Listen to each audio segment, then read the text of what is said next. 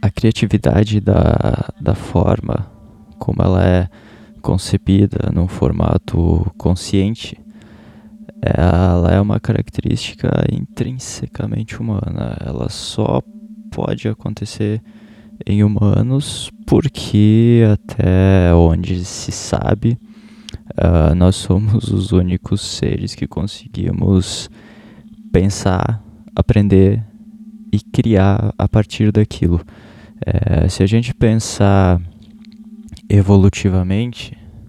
a criatividade ela aparece como o grande braço direito, digamos assim, da racionalidade e do posterior domínio da raça humana no planeta Terra. É, a gente pode começar a pensar nesse contexto, nessa história, mais ou menos nos remetendo a mais ou menos dois milhões e meio de anos atrás, com a passagem do Australopithecus para o surgimento do gênero Homo. Quando esses hominídeos eram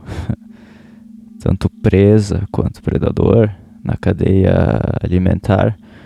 é, eu, eu penso nesse momento como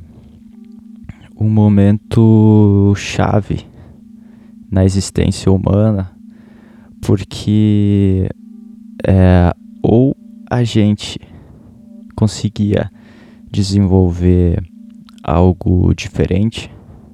nesse caso seria o criar algo, ou a espécie se tomaria um rumo totalmente diferente do que tomou, talvez até a, a extinção. Então é, é normal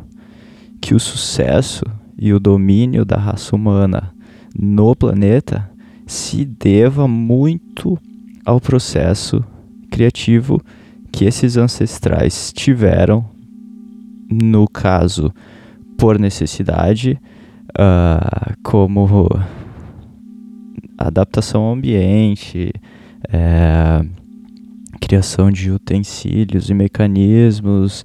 é, novas maneiras de alimentação, enfim, é, sempre focando na premissa básica de qualquer ser vivo, que é estar vivo, ou seja, perpetuar a espécie. É claro que o processo de evolução das espécies, como bem coloca Darwin na seleção natural, ele ocorre devido a inúmeros fatores, sejam eles ambientais, sejam eles genéticos. É, a questão é que o Homo, nesse momento, ele transcende a limitação de, de estar somente dependente daquilo que acontece no ambiente para um modelo muito mais transformador,